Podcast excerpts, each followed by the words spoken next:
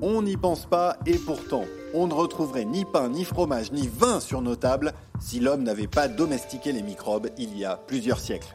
Les explications de Christophe Lavelle dans ce premier épisode de la preuve par 3 sur la fermentation.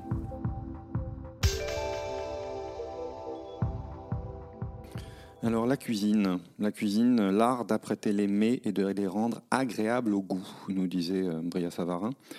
Alors évidemment, c'est une activité qui repose euh, sur la nature, euh, c'est-à-dire sur notre environnement, dans lequel on va prélever de la matière, la matière première avec laquelle on va s'alimenter, que ce soit des végétaux, que ce soit des animaux, que ce soit l'eau, bien sûr.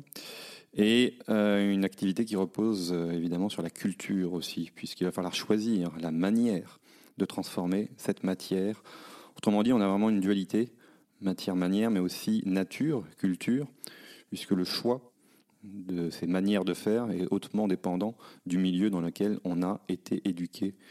Et dans cette dualité, on retrouve une autre forme de dualité qui est finalement comment transformer cette matière. Et Lévi-Strauss nous parlait du cru, du cuit et du pourri. Alors évidemment, le choix, le cru c'est la nature, et le choix revient à décider si on cuit ou si on pourrit.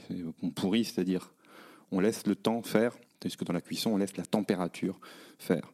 Donc évidemment, les deux aspects, les deux techniques, que ce soit la cuisson ou la fermentation, on lui donner un nom un peu plus appétissant, vont nous transformer la matière euh, que l'on prélève dans la nature, euh, vont transformer les goûts, vont transformer les propriétés nutritionnelles, vont changer aussi les capacités de conservation de cette matière. Et l'homme a en fait domestiqué euh, ce micro-environnement d'une certaine manière. L'homme a domestiqué les végétaux, bien sûr, euh, avec l'agriculture, euh, les animaux, avec l'élevage, mais il a aussi domestiqué les microbes. On a tendance à moins y penser parce que ce monde est invisible, mais il est évident que ce micro-monde est actif pour transformer nos aliments et produire ben, ce qu'on appelle aujourd'hui euh, des choses qui nous sont très familières, que ce soit le fromage, le pain, le vin, la bière, le yaourt, ou la choucroute, euh, ou des choses plus exotiques pour nous, la sauce soja, le miso, le tempeh, ou des choses euh, familières, mais on, on oublie qu'elles sont fermentées, comme le café ou le chocolat.